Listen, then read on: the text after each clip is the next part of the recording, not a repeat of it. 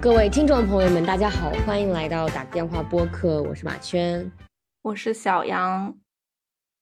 我们这一期的主题呢是关于分享欲，那就从小杨先开始吧。其实我们是在评论区看到有人提到这个话题，然后我觉得也是一个嗯很有意思的话题，而而且我之前也听过一些播客去聊这个分享欲的问题，然后我觉得首先我们可以就是大概的分一下这个分享欲，要你给分享欲下一个定义，你会怎么下？分享欲不是本身就是一个，就是是你的那种感感觉嘛，就是你很想分享这个东西给别人的那种心情。对，我觉得如果让我来总结我为什么会有分享欲，就是一个是想要得到共鸣，然后一个是想要得到理解，一然后想要得到赞美。我觉得就是你你觉得你为什么会有分享欲？对。嗯，然后我想了一下，我我觉得我可能会想把分享欲就是先归一下类，比如说，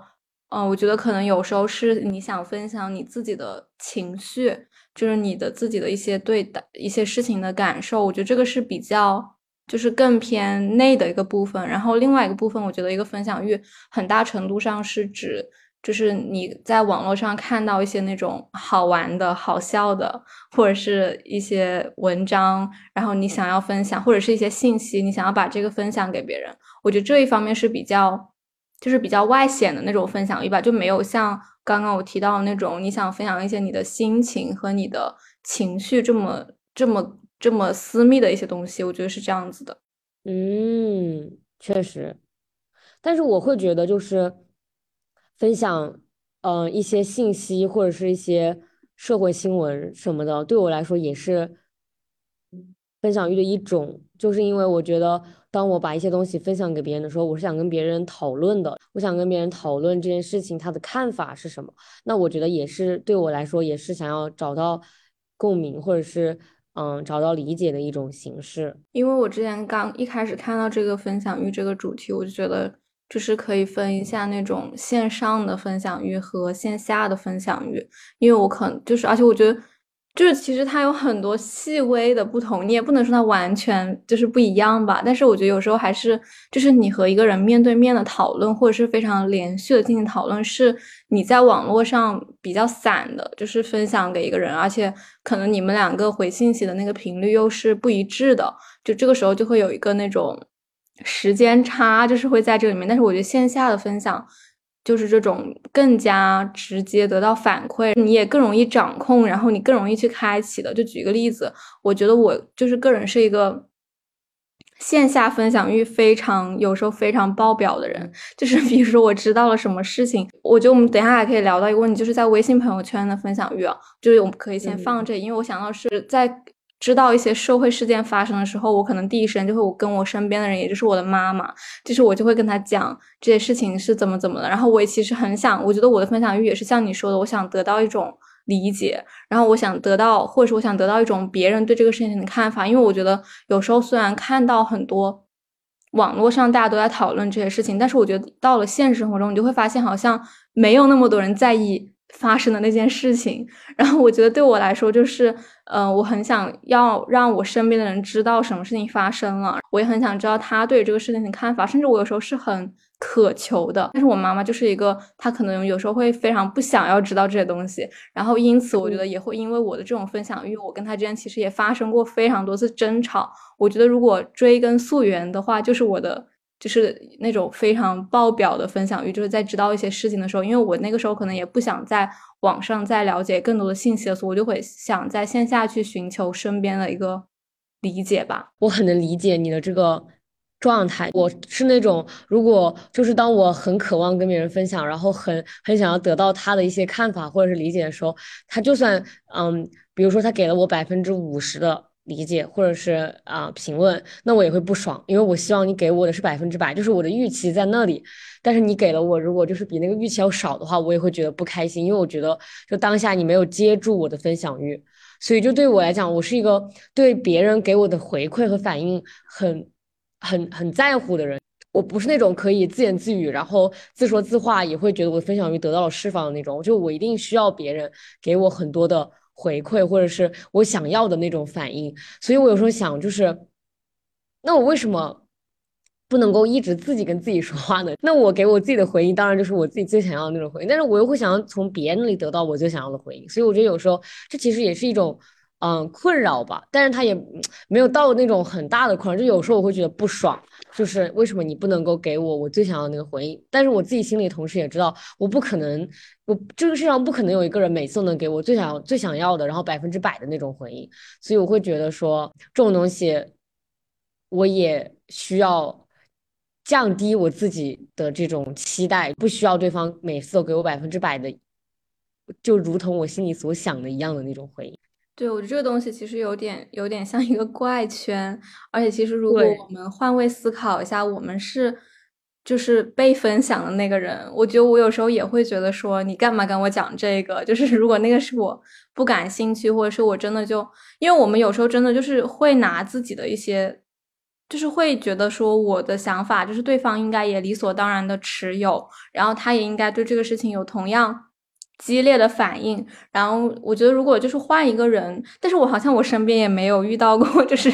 非常有分享欲，就是很想要讲，然后也很期待得到回馈那种人。我觉得我是没有遇到过的。但是我觉得如果我换位思考一下的话，其实这个时候其实也是对那个被分享者的一个一种。就是有一点不公平嘛，就是因为有时候确实，如果你自己到那个位置上去，你也不会想要非常，就是像我，因为像我和我妈妈，我住在一起，我就可以随时随地跟她讲，你知道吗？我觉得这其实也是一种对别人私人空间的侵占，而且我有时候就是会去回想一下，说她在这种时间情况下会不会想。聊这个问题，就是他有没有在那种状态下？我觉得如果他不在那个状态下，这个时候如果你再去非常强势的去把你的分享欲给到别人，我觉得这个时候对我来说是有点不妥当的。然后我现在也会觉得说，我比如说我会找一些别的方法，就是自己去消化一下我的一些想法。我觉得比如说像录播课，可能也是一种。让这个分享欲得到一点释放的一个方法吧，而且我觉得在生活中也会有其他的方法，比如说写日记啊，你和你网络上的朋友分享啊，或者是你自己去散步啊，我觉得这些都是就是还是可以去寻求一些别的方式去降低这种对别人的期待，因为我觉得别人就是肯定不会达到你心里理想的那种要求的。对，而且我觉得就是那种过多的倾诉欲对别人来讲，确实就像你说的，也是一种困扰吧。但是我觉得，就是我这种非常需要得到回应的倾诉欲，呃，这种分享欲，主要是在一些社会新闻上，因为我只会跟我比较亲密的人分享这件事情，所以我希望我亲密的人跟我至少是一样的想法。对，我觉得这个也是一个原因。往往那些社会事件，就是都是那种情绪最最最浓的一个。体现，因为我个人，我个人是这样，就是我去讲那些社会事件的时候，我可能整个人就是非常严肃，然后我的表情就会很奇怪，而且有时候我的声音可能会不自觉的声大，就是我就会呈现一种那样子，可能有点面目狰狞的表情。但是可能我妈妈就是一个不太喜欢就是这样的对话者的表情的这样的人，但是我有时候就是确实也很难去控制我心里的一些情绪，你知道吗？就是他就是。显现在脸上了，有时候，然后我就会觉得，就这东西其实也就之前还挺困扰我的，然后我现在就会觉得，就是还是挺前面说，就自己去找一些方法消解，而且我觉得，就是你真的不能寄希望于别人，就是你还是有时候要去自我去消化一些情绪，然后可能到一个比较理想的状态再去和别人，就是别人也想讨论的时候，哦，我觉得这个重点就是找到他也想讨论的人，就是你们两个如果都想讨论这个问题。那那这个就不存在这样的一种，就是分享和被分享，你们就是在一起讨论。但是我觉得很多时候，可能我们和身边亲密的人，我们也很难去达到一个这样的讨论的状态，而而可能仅仅是一种我们在分享，别人是在被分享这样的一种状态。确实。然后我觉得我们可以嗯转到那个微信朋友圈的这种这个分享欲上面来。这个题目出来的时候，我也想到，就是我们我们之前其实也聊过，会在朋友圈里面分享一些和性别。相关的一些内容吧，就是或者是一些推文，或者是一些转发。然后我们有提到过这样的一种，比如说我们看到别人的转发的时候，我们就会去默默的点个赞这样子。最近我觉得大家应该都知道有一些就是重要的事情发生了，然后其实就是对我来说，其实是一种完全不一样的感受，因为那个事件就是那个晚上，其实我是很早就睡了，然后我第二天起来，因为我平时可能就是那种会把朋友圈关掉的人，然后我有时候可能。就是打开白天的时候打开看，我就会一点进去，就那那那段时间真的是一点进去就没有，就是你真的就是不知道发生什么事情，但是你又知道肯定是有什么很重要的事情发生了，才会呈现出一种这样子，就是朋友圈里的文章一点就没这样的情况。但那个时候我就是还挺挺烦躁的，你知道吗？就是你很想去了解这个东西，但是就是你又看不到别人在分享什么，然后那个时候我就有一种就是自己被。抛下了，就是我完全不知道什么事情发生了。我可能平时就是也比较少去看微博了吧。然后我可能上，我虽然是会上推，但是我上推的次数也很少。然后这个时候，可能朋友圈就变成了我唯一一个一个去了解最近有什么重要的事情发生了的一个渠道吧。然后这个时候，就是当我不知道，就有时候我可能我的分享欲可能会被。激就是激发到一点，就是我可能也很想了解，我很想参与到这个事情上面去，但是我发现我不知道什么，我就不知道什么事情。然后后来可能大概过了几天，我才去整体的去了解了一下到底是什么事情发生了。然后我觉得那个时候我有一种心情，就是会有点纠结，说我要不要分享一个东西。而且那个时候，因为朋友圈已经有很多很多人分享了各种各样的文章，虽然我。真正的看完的没有多少，就是我基本上有时候就那个文章就没了嘛。但是有时候你还是能看到一两篇的。然后这个时候我就可能最多会去点一下赞。然后我觉得这个回到我们那个分分享欲的话题上来，就是我现在我发现我在朋友圈里面对于这些的分享欲都没有了。我也不能说这是一个好还是坏，就是我我有时候会觉得我只是一个就是一个旁观者，就是我我我我，因为我有时候都不了解这个事情怎么发生，但是可能别人正在一个。就是分享欲很爆棚的情况下，就从朋友圈他们分享的东西能来看，而且这个确实可能是一个非常重要的事情在发生，但是可能这个时候我我的分享欲反而是很奇怪的，就是就是有一点降到了最低的那样的一个状态。我对于这种就是嗯朋友圈的这种分享，我还蛮积极的，就是因为我觉得朋友圈是最影响身边人的，我会觉得就是如果我转发了这个，然后多让一个人看到了。那我觉得也是，有就是也就是多一个人知道这件事情，而且我觉得有时候我会想要，啊，我朋友圈的人知道我是一个什么样的态度，就是我的政治立场是什么，然后我对女性问题的态度是什么，就是我希望，就是大家都知道，就是我是这样的一个态度，可能也是一种寻找同温层的一种状态吧，就是我希望。大家都知道我是这样的人，然后如果你们跟我是差不多的人，那我们就是可以互相点赞什么。但如果不是的话，你也可以趁早删了我。我觉得也算是一种，嗯，也是寻找共鸣的一种方式吧。就是我其实有想，因为我觉得这个那个事情上面，我其实没有一个非常明确的想法，但是我可能就是在对于一些女性相关的，我就会就是能够更加清楚。自己的立场是，我我要表达我的这种立场，但是可能就是我觉得也说不清楚，就是我觉得这个也是一个我以前从来没有遇到过的情况，这是一个很新的一个东西，然后大家就是都在朋友圈里面去分享，但是又是一个你看不到别人的分享，就是很整个画面就很诡异，就是 你你只能知道那个那那一串那个标题是什么，然后点进去就是没有任何的内容。我觉得这这其实很能体现我和你的不同，就是我们两个就是可能是就是在分享欲这个事情上面，我们可能是两个比较不一样的嘛。因为我可能觉得说，在我可能平时生活，我现在其实也很少在朋友圈上面分享，就是我觉得这这只是一个我的个人选择吧。然后我觉得同时对比到一些，比如说我可能更倾向于通过写字啊，然后或者是去。哦，我觉得有一个点很有意思，就是关于分享欲。我其实我觉得我一直是一个对身边的熟人没有什么分享欲的人，就是我就是那种网络上的分享欲，我是真的没有。我不是很想让我的身边的认识的人知道我在网络上分享什么。我觉得这个还是一个，就是我自己很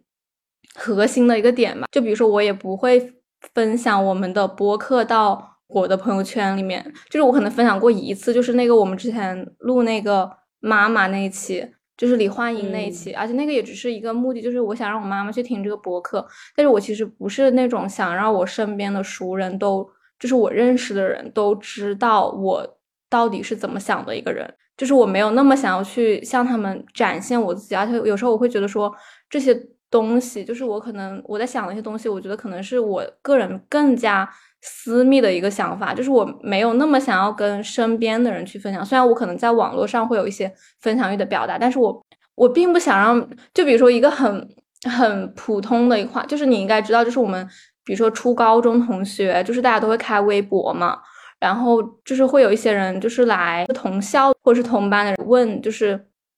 就是大家会各自关注各自微博。但是就是之前我还我还玩微博的时候，我就特别不想让别人知道我的微博，因为我觉得这本来就是一个我非常私人，就是我可以完全不顾及我身边的人到底是怎么想的，我就只表达我的想法的一个地方，我就不想让别人知道说我的。就是我的微博账号是什么？就是也是一个我想要去遮掩的一个东西。然后我就我，然后这是我想到一个很有意思的事情，就是二零年的时候我还在谈恋爱的时候，然后当时年底的时候我跟他分手，他跟我讲了一件事情，就是他找他找到过我的微博账号。就我觉得这个事情是也是对我的影响有一点点大吧。就是虽然当下我我问了他你有没有看你有没有刷什么什么，但是他说没有。但是我就也就是暂且相信他吧。但是我觉得这也是对我一个来说非常重要的一个点吧。促使我就是可能就是不想再玩微博了的一个点，就是我觉得我不想让别人知道我身边的人知道我的微博账号，然后我的很多我分享的很私密的东西。我之前也在看到一些就是关于个人隐私方面的。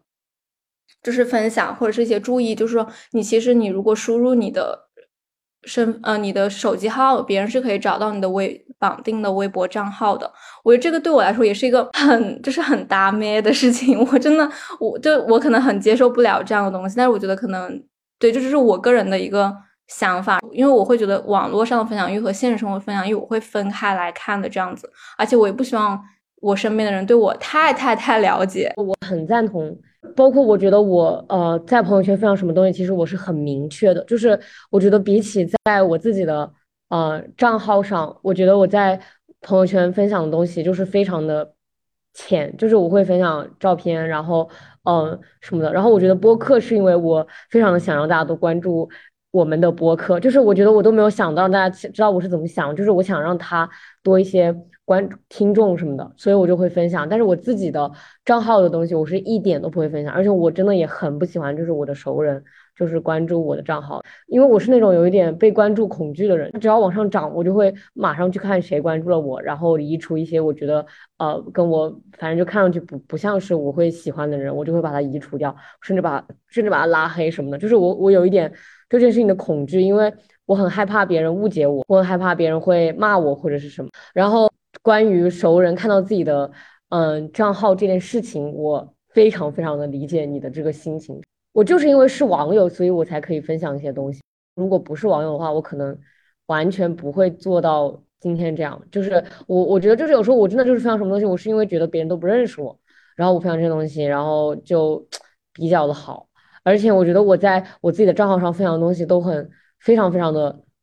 全面就是我真的有时候觉得我的网友可能对我了解程度超过朋友圈的好友很多很多倍，就是因为，嗯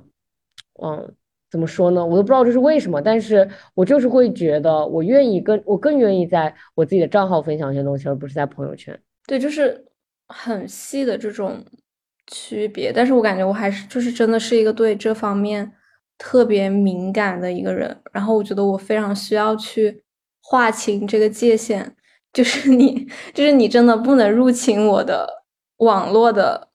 世界。然后我想起我昨天正好晚上开始看那个，就是阿特伍德写《使女的故事》的那个作家，然后他他就讲他的那个大师课，他就是正好就提到说，如果你就是对写作这个东西你有恐惧，就是比如说你害怕你的妈妈发现你的，就其实我跟你讲，我就是一个觉得。我我其实还不挺不喜欢我的，也不是不喜欢，就是我也不太希望我身边人对我那么那么了解，你知道吗？就是因为我觉得正是因为这个是放到网络上的东西，所以你才可以这么随便的去讲，因为你就是一个 nobody，就是你在网络上你的声音是真的非常非常小的，但是你却可以在这样的一个非常小的地方，就是你作为一个非常小的声音，但是你却可以完完全全的表达出你自己，就是你不需要去顾及说他看到了。听或者是听到了我的想法，他会怎么想？我觉得这一直是我一个比较敏感的一个点吧。我也不是很喜欢，因为我觉得有时候我们会讲一些比较就是可以说是激进，或者是比较没有那么多人赞同，或者是比较不那么被接受的一些观点的时候，我就更不希望。就是我明明知道你可能并不是我的那一批人，并不是同一类人。比如说，比如说我妈妈，她可能 她会分享给她的朋友。像我觉得这个事情本身是一件很好事情，但是我就会有一点点，就是我害怕别人看穿我，我不希望别人对我的了解有那么多，因为我觉得我已经把很，就是至少是当下的我完全的表达在了这个博客里面，然后这个是记录下来的。然后我会觉得说，我会分很小心的去划分这个界限。但是我觉得我最近一个。就是近期也不是近期，就是近两年的一个转变，就是我慢慢的能把这种熟人朋友的关系和网络上的关系有一点融合起来，就是我可以和身边的人去分享，也不是去专门的分享，就是我可能会跟一些新的朋友提到说。哦，我在做这个播客，然后你可以来听一下，如果感兴趣的话，甚至就是会邀请他们去来做这个嘉宾，邀请那个小曼。我觉得我当时跟他讲说有一个播客，我觉得我心里是做了很大的心理建设的，你知道吗？但是我觉得我不能错过这么好的机会来开始跟他做一次播客的这个机会，我又很不想错过，所以这个时候我就会就是非常。嗯，有意识的告诉自己你要去做这个事情，你就是要告诉别人你在做什么，然后这可能是对你之后的一些你想邀请别人来，这个是有帮助的，所以我会做这样的一些融合。但是我还是不希望我的以前那些朋友就是非常了解我的想法，因为我也看到过有朋友圈里面有人是会分分享一些嗯自己的嗯可能是自己做的账号，就比如说公众号。会来做，就是非常每次都分享到群里，嗯，分享分享到朋友圈，我觉得这个是呃挺好的吧。就是我觉得我也很羡慕他们这种非常洒脱，然后非常愿意去分享。但是我我非常明确的知道，我不是这样的一个人。我觉得就是有时候会有一种莫名其妙的耻感。我有时候觉得也许是一种这种耻感，但是我觉得我是没有的，就是因为我之前听展开讲讲那个。嗯，我不记得是冻姐还是康帝分享，他们就是有时候做稿子嘛，就会很不好意思分享到分享到朋友圈，说这是我写的稿子，因为他们觉得这是一种就是好像说大家快来夸我啊这种心情。但后来他发现，就是分享就只是分享，他分享之后发生的事情就没有那么重要了。我我觉得我一直来就是这样的心态，就是我有时候分享只是只是想把我做的这件事情发出去，然后至于我会得到什么样的评价，我觉得就没有那么在乎了。因为就像我之前说的，我觉得我我想得到一些。赞美什么的，只是停留在一些我的亲密的朋友身上，就是我会希望我很亲密的朋友们可以认可我做的这件事情。但是我也知道，如果我真的做了一件有影响力的事情，那我一定会得到除了赞美以外的批评、指责什么的。所以我觉得也 OK。比起那些啊批评、指责，我更想做有影响力的事情。可能比起分享欲，我。我有时候把我的做的账号或者是播客分享到朋友圈，只是就是我觉得是一种内驱动力在影响我，就是我觉得我一直就想做一个能够影响一些人或者事情的人，所以我才会愿意分享这些东西。然后我之所以不愿意分享我的账号，是因为我觉得我账号是另外一个世界，就是跟我自己本身的。现实生活中是有一点区别的，虽然我一直都在分享我现实中现实生活中的事情，但是我觉得我账号就是我在我在做的另外一件 totally different 的事情，所以我就希望在那个世界我是不被打扰的，然后我是可以做做一些我在我的真实世界中不想做的事情，或者是呃不愿意在我真实世界分享的东西，就是我会觉得对我来讲，我的账号是最重要的一个天地，一个这种小房间一样，就是我会觉得我在里面可以做任何我想做的或者我想发的，我也不会有任何的耻感或者是怎么样。就是我会得到安全感，我不知道为什么。虽然它是一个比朋友圈更加公开的平台，但是我会觉得安全。嗯，是的。其实刚刚你在讲提到那个创作耻感之前，我就有想到他们展开讲讲那期讲的那个。然后我我觉得对我来说，我觉得可能是有一点点耻感，但是它好像又不仅仅是讲创作耻感这件事情，因为我可能平时我也很少分享。就我现在已经到了一种，我真的就不怎么分享，因为我觉得如果平时你就很，嗯，比较频繁的分享自己的日常。我觉得你在就是分享你你自己的创作，其实这是一个也是一个完全 OK 的事情。但是我我觉得可能对我来说，现在就是一个没有什么想在朋友圈分享欲，或者是我我的分享欲已经有另外一个东西就是承载了，我就会觉得说，哦，我没有那么想要分享。但是我觉得你提到的那个，就是想要有影响力，可能也是一个。驱动我去把，比如说把我正在做的播客分享给别人的这样的一个事情的推动我去做这个事情的一个动力吧，就是你肯定倒也不是说想让更多人知道，但是你就是可能想要和你非常认同的，并且是你想要邀请他来这个播客录节目的人，就是你是想要跟他的，就是让你跟他建立一个链接。我觉得这个还是一个非常棒的一个体验吧。嗯，对，就是我觉得一定是因为我的分享得到的。正反馈大于远远大于他的负反馈，所以我才会想要继续分享。嗯，是的，哎，但是我觉得其实分享欲就是我们刚刚讲的，其实是对于我们就是有点像二次分享。你有没有觉得，就是我们本身就是分享了这个播客在各个平台上，然后我们其实刚刚在讲的，比如说分享到朋友圈，或者是我们自己再把我们创作的这个东西再分享一遍，其实就是分享你的分享。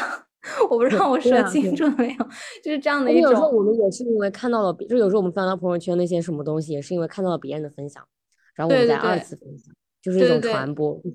对对对，这个就是传播。突然顺了一下脑袋里面，觉得也是非常感。我觉得首先非常感谢，就是分享我们博客的朋友们。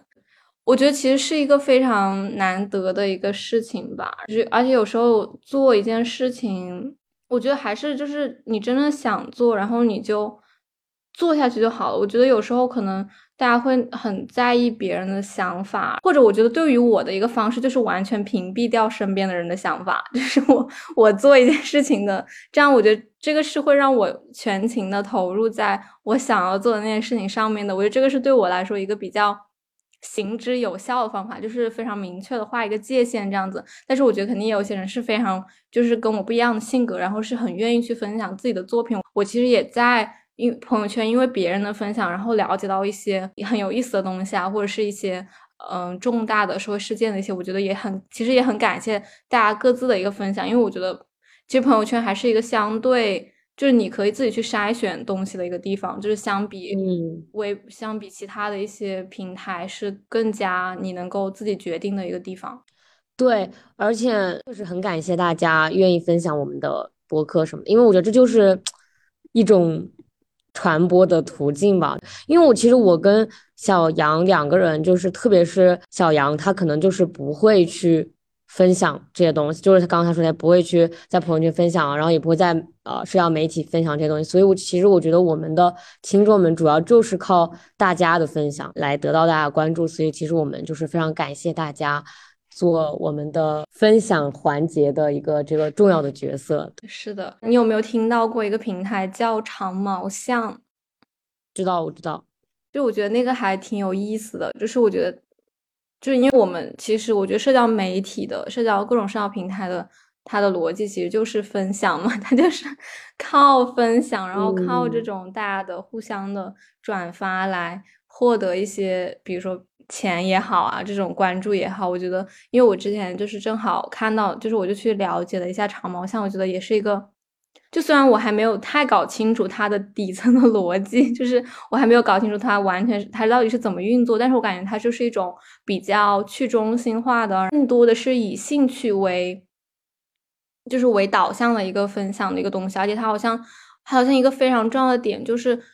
嗯，你的一些东西不会完全的被一个平台所决定。比如说，就微博，它其实是可以随意的去关掉你的账号，或者是可以去对你的账号去做一些这样的事情。但是可能那个在长毛象上面，它可能就没有资，就是没有资格、没有能力去做这样的事情，因为你的可能，比如说所有的数据都是保留在你自己的那个，好像自己的那个什么服务器上。我其实也不是很明确，如果我说的不错、不对的话，大家可以在评论区留言。然后。那我觉得这个还是一个比较吸引我的一个点吧，而且我觉得我我个人比较喜欢逛的平台，也就是豆瓣，然后可能也是那对对对，也是以小组以兴趣为嗯起点来看一些大家的分享，并不是非常去关注每个人他有多少粉丝啊，或者是有多少。嗯，关注这样的，而而是一个非常随机，或是以兴趣大家发帖的这样的一个方式。但我觉得豆瓣它，我觉得它的一个致命的弱点，也就是它可以随便的删你的帖，就是我觉得这一点也是挺打击人们的分享欲的。然后就真的就会让你觉得说你的这个分享是不被欢迎的。你的这个观点是没有，你就没有资格进入这个地方 来分享。但是我觉得，就是也许可以，就是未来是可以探索一种更加就是去中心化。没有那种监管，没有那么那个的监管的一种方式去分享吧。对，是的，我也想去多了解一下长毛象。嗯，我觉得那个还是挺创新的一种方式。对啊，哦，我想起之前就是有评论，就是提到 newsletter 这种方式嘛。因为我前天听了一期播客，他是一个人，他是他原来是做那种大学教授，然后是那种想要去追求那个教终身教职的这样的一个职业道路，但是他后来在那个我不知道你有没有听说听过一个平台叫 Substack，好像没有。就是一个那种写作分享，我我也不知道该怎么概括，就是那种六，可以你可以用它来做 newsletter，就是它就变成一个在这个平台上面的一个写作者，然后他就是完完全全可以通过这个来赚钱，他就完完全全改变了他的职业道路，然后就是他其实也是提供一种比较去中心化的那种分享的方式，就又去搜了一下他这个。平台，然后就听了一个播客，他是讲他们是怎么去做这个推荐机制的。因为我们都知道，其实推荐机制在一个平台上是很重要的嘛。然后像小宇宙，我们也是有有有一两次就上过那个什么榜啊，就是其实是能够吸引很多人来关注的一个方法。我觉得一个还挺有意思的，就是他说他们会给每一个 writer，就是写作的那个人，嗯，就是他，比如说你如果关注这个人。你就会看到说他推荐的其他十个人，就而不是那种非常随机的平台推荐，就是是他本人推荐给你的这十个写作者，然后你可能会对他感兴趣。我就觉得这个也是一个挺有意思的，因为我觉得现在的小宇宙的推荐页面对我来说有一点点。没有什么吸引我的东西，对，而且太杂了，就我真的觉得就是没有什么吸引我的东西，然后我就会想说，说不定就是可以做一种那种，就比如说听播客的人可以听到做播客的人他们最喜欢听的几个播客，我觉得这种也是一个很有意思的分享的或者是推荐的一种机制，就是更加是来自个人而不是平台根据一些算法去做这种推荐。但是有时候就也会有人觉得这样就是有点没有隐私吧，就是你关注了谁，然后被推送，就可能也有这个问题在里面。哦，不是，嗯，我不知道有没有讲清，是吗？你自己选择你推荐给别人的。对，就是因为他们那个作者应该都是比较，就是他们就是专门写长文的，就是他不是会分享那种。图片，他们就只是一个文字平台，相当于虽然也会有插图，但是就主要是文字平台。然后你给的东西都是一些非常完整的文章，就是你是作为一个输出的文字的人在上面，不是说你个人的一些很多东西都在上面。就他可能是专注于那种文章，然后你可以推荐别人的文章给你的读者这样子。哦，那还挺好的。